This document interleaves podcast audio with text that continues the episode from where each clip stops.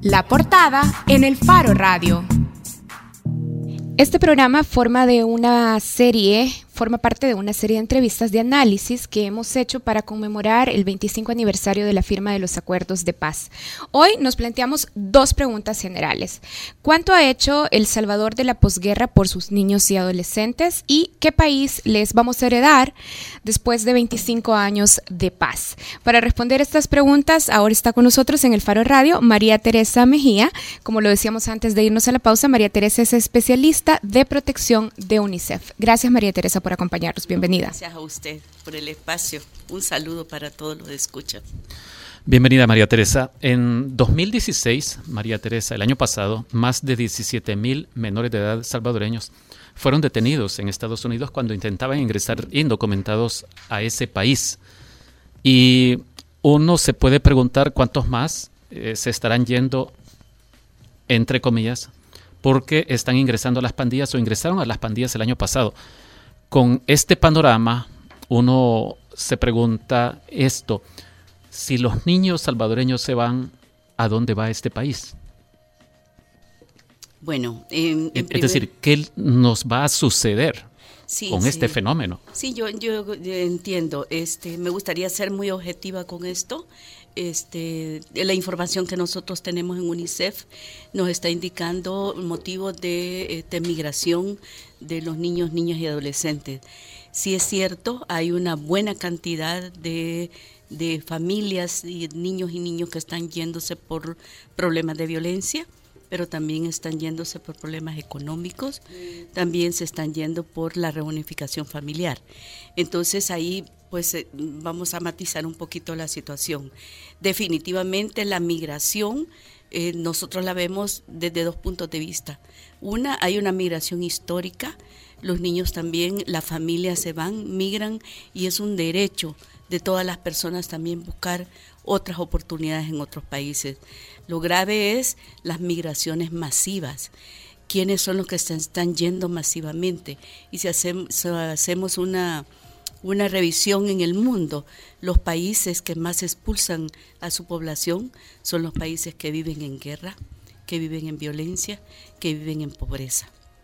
Y allí definitivamente sí estoy de acuerdo en que perdemos este, a una buena parte de la población que puede ser este, esa, es, es, e, esa capital humano que puede provocar el desarrollo de un país. Ahora, usted plantea en general que eh, es grave cuando la migración o cuando la emigración en un país es masiva. Y cuán grave es si la emigración de niños es masiva. Es decir, fue todo un ejército de niños los que se fueron de El Salvador el año pasado. Esto es solo lo registrado, a saber cuántos más se quedaron a medio camino en Guatemala o en México. Sí, sí, definitivamente. ¿Por, qué es grave? Eh, es grave porque... Para tratar de irlo aterrizando, es decir, uno intuye la gravedad del fenómeno, pero... Sí, definitivamente el, la situación de, de salida de, provocada por, eh, por, por, fenómenos eh, que están expulsando a, la, a la, la, población, ahí lo que está haciendo es minimizando ese derecho que tenemos todos de buscar otras oportunidades en otros países, ¿verdad? Y este, lo importante es buscar las alternativas en este país de cómo las personas ejerzan su derecho a migrar, pero de forma pacífica, de forma armónica, de forma que no se forzadas, no forzada, sino que como ahora se está sucediendo. Y definitivamente los datos que tenemos es el problema de la violencia, que también está forzando estas migraciones.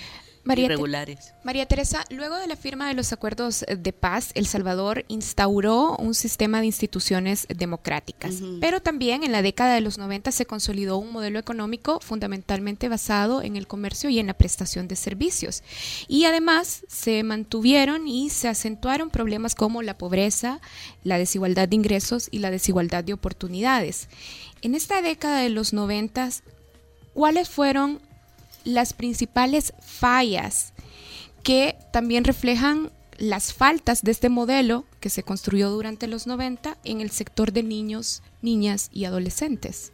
Bien, em, en el tema de niñez es una situación eh, muy especial porque uno de los temas también que nosotros hemos identificado es el paradigma que de, niñez tenemos culturalmente. Entonces, el, el, prototipo de niño o la concepción de niño y de niña que nosotros hemos venido manejando a lo largo de la historia en este país ha sido como un objeto de derecho, no como un sujeto de derecho. Entonces, este es, y eh, tiene mucho que ver las, las políticas, los planes, los programas que yo voy a implementar en favor de la niñez y la adolescencia dependiendo de cuál es la concepción que yo tenga de niñez en este país. Entonces, si yo lo considero como un objeto, ¿por qué vamos a tener problemas al interior de la familia, en la comunidad, en la escuela y también en las instituciones del Estado. Entonces voy a lanzar este, esos programas y esas políticas marginales, voy a lanzarlas con esa visión de que el niño es un objeto y por lo tanto yo puedo hacer con él lo que yo crea conveniente. ¿Y usted diría que las políticas públicas que El Salvador implementó durante los 90, la época después de los acuerdos de paz, fueron políticas públicas que solo pensaban en ese sector de niñez y adolescencia como objetos entonces y ahí podríamos explicar. Sí, fueron este políticas tendientes a la la tutela de los derechos de los de los niños y adolescentes únicamente y no con una visión del derecho universal para todos los niños, niñas y adolescentes. Y en ese sentido este país ha tenido unos avances importantes y tuvo que ver mucho lo, toda esa, esa fase de los acuerdos de paz que abrió toda una postura, al menos teórica y de discurso, del reconocimiento de los derechos humanos de las personas. En esa época, en 1990, El Salvador ratifica la Convención de los Derechos del Niño.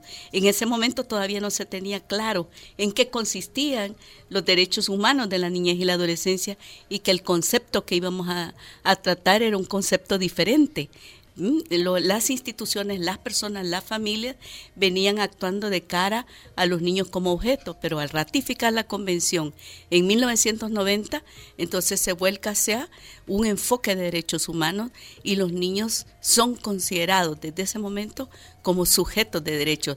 pero acá es el problema de cómo... Eh, cómo vamos a ir cambiando esa mentalidad, ese chips que yo digo, de esa visión nueva de cómo vamos a ver a los niños, niñas y adolescentes. María Teresa nos podría dar un ejemplo eh, práctico de cómo se ve esto, o sea, una política que se implementó y cómo debió haber sido según eh, ese cambio de enfoque que usted nos plantea. Con mucho gusto. Por ejemplo, muy claro, los niños de la calle. ¿ya? Cuando yo estoy viendo un niño de la calle, lo primero que a mí se me ocurre es, es un niño pobre, es un niño abandonado y la mejor forma este, de cuidar a un niño en esa situación es eh, tomando al niño, localizándolo y llevándolo a un centro de internamiento. ¿Ya? en la que pueda haber cuidadores que tengan muy buenas intenciones y que ahí voy a confinar a un niño y lo voy a tratar bien. Ese es un concepto de objeto.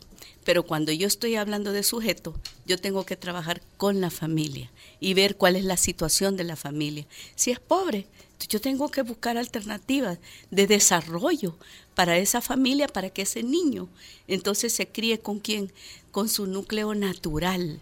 Y ese es nada más ni nada menos que la familia. Entonces mi concepto es diferente. Ya cuando yo tengo una visión de este de de consideración de derechos de los niños. Bueno, yo creo que, nos queda claro ese punto. Yo quiero volver a la pregunta de hace un par de minutos, ya reformulada, quizás no, no me expresé bien. ¿Qué le sucede a una sociedad, en este caso a la sociedad salvadoreña, cuando padece de una hemorragia masiva de niños, de un éxodo masivo de niños? ¿Qué consecuencias va a tener esta sociedad si se nos están yendo tantos miles de niños? Bueno, dos cosas. Uno. Es decir, no estoy pensando en el aporte utilitarista que pueda decir alguien, bueno, hay niños que ayudan a las familias pobres en el campo a recoger la cosecha, sino qué le sucede a una sociedad. usted se puede imaginar una sociedad a la que en la pirámide poblacional se le quita una buena porción de la base de esa pirámide, de esa pirámide etaria. Sí, lo que pasa es que estamos perdiendo una población que serían eh, los actores fundamentales del desarrollo de un país. Entonces, un niño en un determinado eh, etapa es niño, pero luego va evolucionando y va desarrollándose y se va convirtiendo en el nuevo ciudadano, en, la, en el nuevo adulto, en la nueva persona que va a llevar las riendas de un país, de una nación. Y entonces lo que estamos perdiendo eh, son esas, esas em, oportunidades valiosas que nos pueden dar estos niños bien educados, bien criados, bien atendidos, ¿verdad? María Teresa, usted decía también eh, en su intervención respondiendo a esta pregunta de Ricardo que los países que tienen migraciones masivas son países que están experimentando condiciones de guerra. Partiendo del fenómeno de migración eh, masiva de niños y adolescentes en El Salvador, ¿usted diría entonces que El Salvador enfrenta una nueva especie de guerra? No, hablé de guerras, de violencia y de pobreza. Entonces, definitivamente son países en crisis y no podemos negar que nuestro país está pasando por una etapa difícil, en una crisis de violencia que todavía no se puede parar y eso está afectando a las familias y fundamentalmente a los niños, niñas y adolescentes. Y, y por ejemplo, el, el tema de la estigmatización de los adolescentes. En nuestro medio hay eh, por toda la población y por las instituciones también una consideración de que ser adolescente joven es ser sospechoso de ser pandillero o de ser una persona que está causando daño a una sociedad y es perseguido. Entonces tiende a irse, ¿ya? Y a buscar otras oportunidades donde pueda desarrollarse, ¿no? Y al menos proteger su vida también cuando es perseguido y, acosado por las pandillas. ¿Y cómo valora UNICEF algunas medidas en materia de seguridad pública que se implementan como la decisión de colocar a elementos de la Fuerza Armada en centros escolares públicos? Por ejemplo, esta mañana nosotros comentábamos en el bloque anterior, se firmó un convenio para que elementos de la Policía Nacional Civil y de la Fuerza Armada estén brindando seguridad en el perímetro de los centros escolares. Bueno, ese convenio se ha renovado porque ya tiene bastante tiempo de, estarse implementando. No es una medida nueva. No es una medida nueva. Entonces, definitivamente no podemos negar de que alrededor de los centros escolares y al interior de los centros escolares también suceden situaciones de violencia. Y la comunidad educativa está buscando y está pidiendo auxilio de cómo poder llegar. Pero es conveniente. Normalmente no debería de estar la policía dentro de los centros escolares pero en situaciones de crisis, entonces este, el mismo Ministerio de Educación, los mismos padres y madres de familia, los alumnos y los docentes han solicitado la participación. Si es así, nosotros como UNICEF, por ejemplo, creemos que es importantísimo definir cuál es el rol del policía.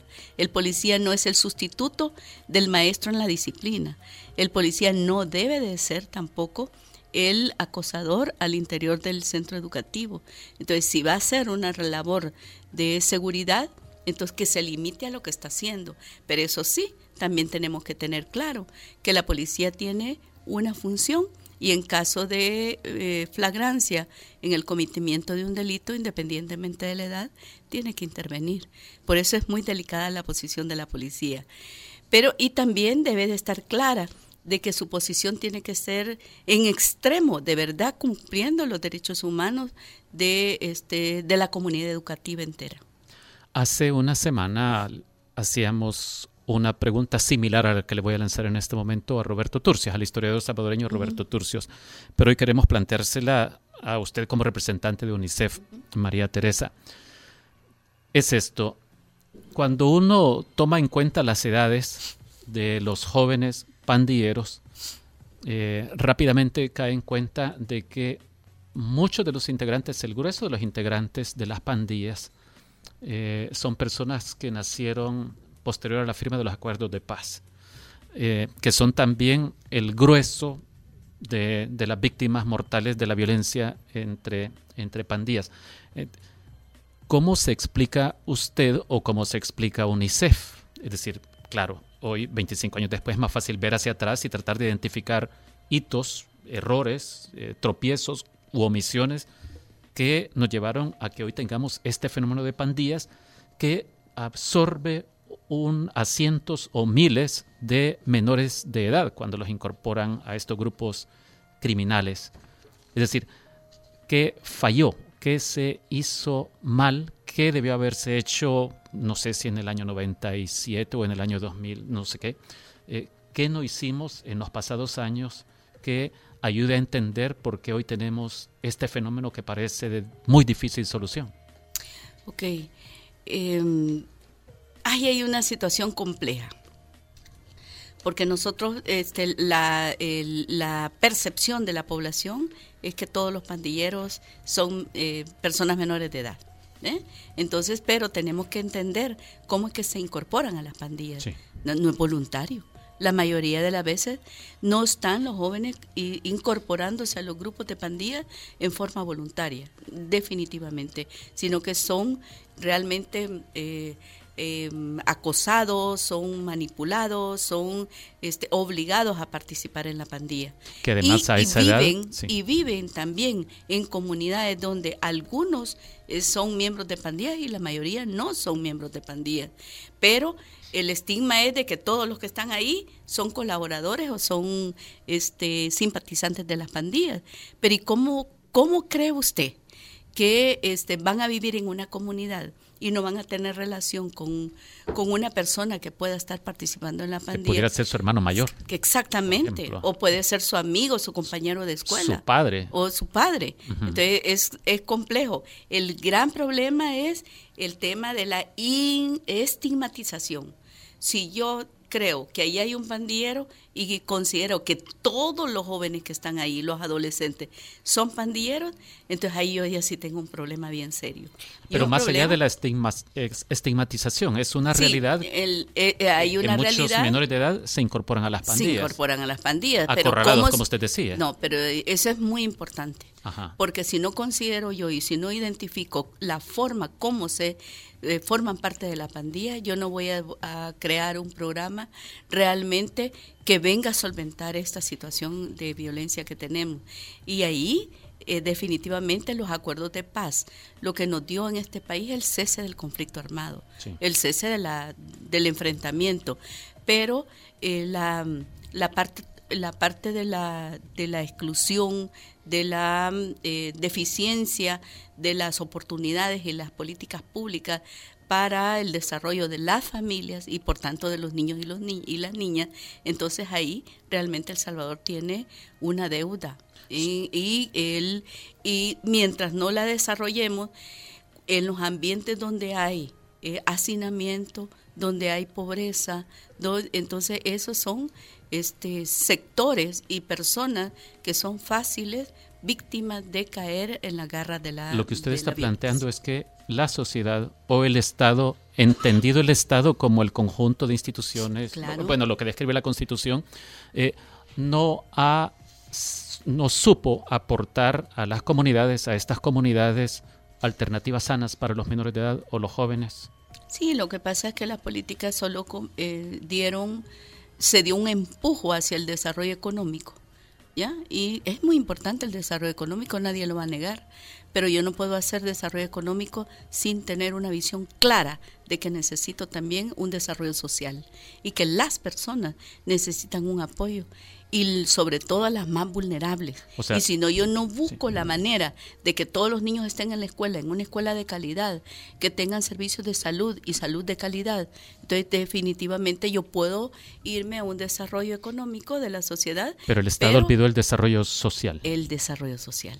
Esa es la deuda pendiente. Y ahora, solo quizás para proyectar también a futuro, ¿cree que ahora está tomando las decisiones adecuadas para impulsar el desarrollo social que permita de alguna manera superar este fenómeno de la violencia causada por pandillas? Bueno, el, aquí son como los dos extremos, no es ni tan solo el desarrollo económico ni tan solo el desarrollo social. Entonces la, la otra tendencia de que solo voy a, a, procurar el desarrollo social sin el desarrollo económico, entonces ahí vuelvo a caer en la trampa. Entonces, de que las familias necesitan también entrar al desarrollo económico, en el desarrollo productivo, para poder satisfacer las necesidades de sus miembros. María Teresa, de vivienda, de salud, de educación, de alimentación. ¿Piensa que el sistema, el gobierno salvadoreño está tomando entonces esas decisiones, claro, de desarrollo económico y social que permitirían que en el mediano y largo plazo superemos el problema de violencia de pandillas, exclusión de oportunidades para familias y jóvenes en comunidades? ¿Se están tomando las decisiones adecuadas? El, el, el, gobierno intenta tomar las decisiones adecuadas, pero esas decisiones no solo son exclusivas del gobierno, es de un Estado. Y en el Estado también son parte importante el sector productivo, la empresa privada. ¿ya? ¿De, qué forma pueden, puede incidir entonces el sector privado, el empresariado? El, el empresariado es... Para, para acompañar, digo, eh, las políticas públicas. Claro, normalmente ha sido, naturalmente ha sido un ente importante para el desarrollo económico y ellos tienen que continuar haciendo el desarrollo económico de un país, seguir invirtiendo en este país, desarrollando el, económicamente el país, pero también tienen que considerar que el desarrollo económico sin el desarrollo social es imposible que nosotros podamos sacar de la pobreza, la violencia y la exclusión a la mayoría de salvadoreños que han caído en esa. María Teresa, ¿usted defiende entonces la postura de que el Estado eh, o el gobierno debería tener políticas públicas especializadas para comunidades eh, vulnerables o comunidades que estén en zonas de pandillas. Se lo, eh, cuando le digo esto, estoy pensando, por ejemplo, en esta propuesta que hace Alejandro Goodman de la Fundación Forever, en la que él expone que las comunidades como la campanera o estas que están más estigmatizadas deberían tener las mejores escuelas del país, porque eh, precisamente sus niños son los que están en más riesgo de caer en esa condición que a futuro va a repercutir y va a seguir engrosando, digamos, la, fila de las pandillas. Pero cuando se menciona esto, mucha gente, eh, no sé, le da algo de escosor por el hecho de decir por qué a los hijos de los pandilleros les vamos a, priorizar, les vamos a dar mejores escuelas que a los hijos de la gente honrada, que es el término que supuestamente eh, o que se utiliza más comúnmente. Sí, pero es que ahí es, eh, eh, eh, volvemos al, a la visión de cómo es que yo considero a las personas. Estoy considerando que todas las personas que viven en las, en las comunidades de alto riesgo, todas las personas este, son delincuentes y eso no es cierto. Eso no es cierto. Entonces ahí, mire, el, el, punto de vista es que el, un Estado tiene que tener un equilibrio para garantizar un nivel de políticas sociales con planes y programas para toda la población. Pero es indispensable que también existan programas de protección especial, se llaman. Y esas de protección especial, ¿a dónde van? A los más vulnerables. Y los más vulnerables no son los pandilleros, son las personas que no van a la escuela, los niños y niñas que no van a la escuela, que eh, les están obstaculizando el, su derecho a la educación por la violencia, por la pobreza, por la discapacidad, por el embarazo temprano, por todas esas condiciones. Esos son los programas especiales que buscamos. No buscamos llegar al pandillero, no a las personas que están más vulnerables en la sociedad. Y sí las podemos encontrar, por ejemplo, cuando yo veo esos programas de la televisión donde aparecen este, casos de personas este, con eh, problemas de salud o problemas de empleo, problemas de discapacidad que piden ayuda a la sociedad. Ahí deberían de haber programas de protección especial para la atención y para los niños, niñas y adolescentes que están en extrema pobreza deben de haber también. Si no, si no hacemos algo por ese grupo de personas, esas personas son futuros este, eh, miembros de esos, de, esos grupos criminales. Pensemos en las responsabilidades de gobiernos. el problema de pandillas, nosotros en nuestras investigaciones en el Faro lo hemos, eh, eh, le hemos puesto el origen a mediados de los, de los 90, cuando ya había algunas manifestaciones diría yo que interesante para cualquier antropólogo que quisiera estudiar el fenómeno y para nosotros también resultó interesante eh, reconstruir una escena de unos pandilleros en el, en el estadio Mágico González con motivo de la inauguración de unos juegos. Pero, pero el punto es este. Usted ha, mencionado el problema del estigma de los jóvenes, de las comunidades. ¿Usted diría que la administración de Francisco Flores, el gobierno de Francisco Flores, con su ley antipandillas y su política de mano dura, y cuando eh, se puso muy de moda aquellos intentos por emitir leyes de estado peligroso, por ejemplo, que, que eh, facultarían a la policía a una detención arbitraria de cualquier joven que no pudiera explicar por qué andaba 10 dólares en su bolsillo, por qué andaba con el cabello largo y que no pudiera explicar por qué estaba parado en un parque. ¿Usted cree que eso contribuyó significativamente, esa administración y esas políticas y esos mensajes a la estigmatización de los jóvenes? Todas las políticas de mano dura este, eh, eh, contribuyen a acrecentar el problema, todas, de la época que sea. Entonces, este, yo estoy convencida de que el, no tenemos que trabajar también con eufemismos. Al crimen, al crimen. Y yo voy a reprimir el delito porque está, está violentando los derechos de otras personas. Pero eso no significa de que las, las políticas sean exclusivamente represivas, sino que tiene que haber toda una, una, una brecha abierta, un camino para reducir las causas que generan precisamente que las personas se vayan involucrando en actos delictivos. ¿Usted ve un cambio significativo eh, ahora que tenemos ya siete años y medio de gobiernos del FMLN respecto a cómo los gobiernos del partido Arena trataban el asunto de la violencia de menores o en general el problema de, de menores? Mire, nosotros tenemos programas en las comunidades. Sí. Y este, yo voy a opinar en relación a lo que nosotros vemos eh, en la comunidad. Y el problema que se está dando es que los adolescentes y los jóvenes tienen temor de todo. Tienen temor de su familia, tienen temor de la autoridad, tienen temor, porque son violentados al interior de su familia. Entonces nosotros, por ejemplo, ahora para, para el para esta conmemoración de los acuerdos de paz hicimos unos talleres con adolescentes y niños y adolescentes.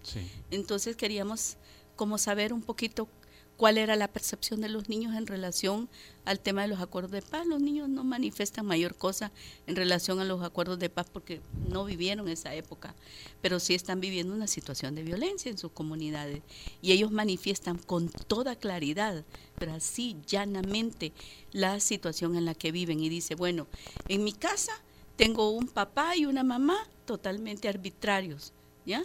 Hay dos situaciones muy evidentes en la familia salvadoreña.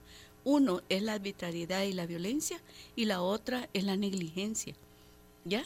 Entonces, que no me importa. Entonces no hay comunicación en la familia. Por el otro lado, en la comunidad donde vivo, no puede llegar y acceder a los espacios públicos por más esfuerzos que se estén haciendo. Siempre hay una situación de temor por parte de la familia para que estos niños y adolescentes vayan a los espacios públicos a disfrutar de de la recreación, del arte, la cultura, aún hasta para ir a la escuela tienen temor porque en el camino para ir, el trayecto para ir a la escuela es un trayecto peligroso. Dice usted que los menores, eh, en el trabajo que ustedes hacen, han detectado que los menores también expresan temor a la autoridad. Sí, cuando deberían sentir temor a la autoridad. Eh, Exactamente. deberían de sentir protección. O respeto, digamos. Exactamente, pero... ¿qué es lo que pasa? Como el estigma es de que los adolescentes y los jóvenes, sobre todo los varones, son pertenecientes a, las, a, los, a los grupos de pandillas. Entonces, ¿qué es lo que pasa? Es que son agredidos en algunas ocasiones por algunos miembros. Ahí los programas que tenemos y nosotros tenemos trabajo con la policía, con la unidad de prevención de la policía, estamos fuertemente trabajando para cambiar esa, esa actitud también del policía frente al adolescente y si quiere recobrar la confianza hacia la autoridad, debe de tener un buen trato hacia los niños y los adolescentes. María Teresa, naturalmente estos programas, si se van a impulsar desde el Ejecutivo o desde el Estado salvadoreño, entendiendo también la colaboración de otros actores dentro del sistema estatal, necesitan de financiamiento, financiamiento de inversión pública. En un informe de UNICEF de 2014 se señalaba que El Salvador invirtió en el 2011 solo el 4.4% de su PIB en gasto público para niñez y adolescencia. ¿Es suficiente esta inversión? ¿Cómo ha cambiado esta proporción con respecto al PIB? Y agrego otra pregunta. En un contexto de crisis fiscal y con las constantes con las constantes presiones y llamados para ejecutar políticas de recorte y austeridad, ¿cuán grave podría ser para este país afectar este punto o estas áreas de inversión de desarrollo social. Sí, efectivamente nosotros hicimos un estudio para conocer cuál es el nivel de inversión eh, de la institucionalidad, tanto municipal como nacional, y muy baja. Sin embargo, este también es la forma como se mide. La, el, el, lo que sucede es que las, las instituciones em, apartan, por ejemplo, todo lo relacionado con la educación, con la salud, y están poniendo sobre todo aquellos, aquellas inversiones con este programas de protección especial. Para y María Teresa, porque se nos acaba el tiempo, ¿cuánto debería de invertir este país en concepto de su PIB eh, o como proporción de su PIB en concepto o en políticas de atención a niñez e, y Solo le voy a dar un dato. En el caso de educación, que es una de las partes más importantes para sacar del, del subdesarrollo, de la violencia y de la pobreza este país, necesita un mínimo del 6% de inversión para la educación. María Teresa, quiero hacer yo la última pregunta, perdón, pero no quiero quedarme con esto.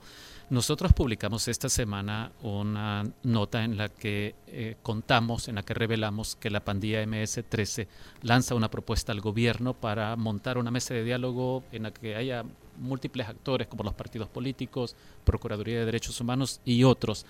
Eh, me llama la atención que para empezar el secretario eh, de Comunicaciones de la Presidencia de la República no dijo váyanse ustedes eh, con su propuesta, sino que dijo hay que darle taller a eso. Por supuesto que dijo el gobierno hasta ahora ha dicho que cero tratos con las pandillas. Eso por un lado. Por otro lado, el presidente de la Asamblea Legislativa, que en algún momento dijo hay que salir a matar pandilleros, hizo un llamado a algo como, como eso, ha dicho que le resulta interesante esa propuesta y que habría que eh, trabajarla. Eh, y lo mismo el representante, un diputado del principal partido de oposición, el diputado Donato Vaquerano de Arena, también dijo que le parecía interesante la propuesta. Da la impresión de que se estuvieran alineando los planetas para algo, para algo raro. UNICEF o usted, eh, ¿qué piensan de esta propuesta de la MS-13 que dice a cambio de sentarnos a dialogar, podríamos obtener como frutos de este diálogo una reducción significativa de los homicidios para, el país, para que el país salga de los principales puestos del ranking mundial de, violencia. Mire, a mí me parece interesante. Sin embargo, este, creería que uno debe ser muy cuidadoso. Y cuidadoso, ¿por qué? Porque este, la pandilla está bien fraccionada. Entonces, este, la M13, la 18, entonces, al interior eh, tiene una gran división al interior de sus clicas. Y el problema es que con quién va a negociar. Ya. Entonces, eh, ¿con quién? ¿Cuál es el referente? un punto es tener cuidado de con quién ¿cuál, se ¿Cuál es el referente? Y la otra parte es, creo yo que tenemos que romper eh, la percepción y la, y la trampa de negociar con la pandilla. Hay que negociar con la población, con las personas que están vulneradas, con las personas que están realmente sin oportunidades.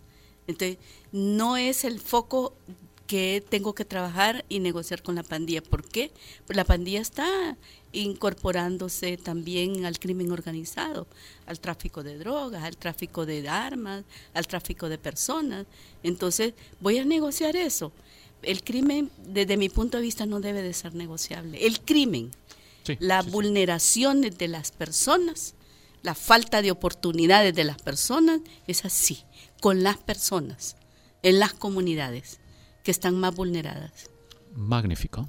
Bueno, queremos agradecerle a María Teresa Mejía, especialista de protección de UNICEF, que nos ha acompañado ahora para hacer un balance sobre la situación de nuestros niños, niñas y adolescentes 25 años después de los acuerdos de paz. Yo creo que algo que podemos anotar de las reflexiones que María Teresa compartía con nosotros ahora es la importancia de hacer a este sector de la población salvadoreña un sujeto de derechos y no simplemente un objeto marginal de derechos. Y ojalá que eso nos permita avanzar en, en la solución de graves problemas como el problema de la violencia generada por pandillas. Gracias, María Teresa.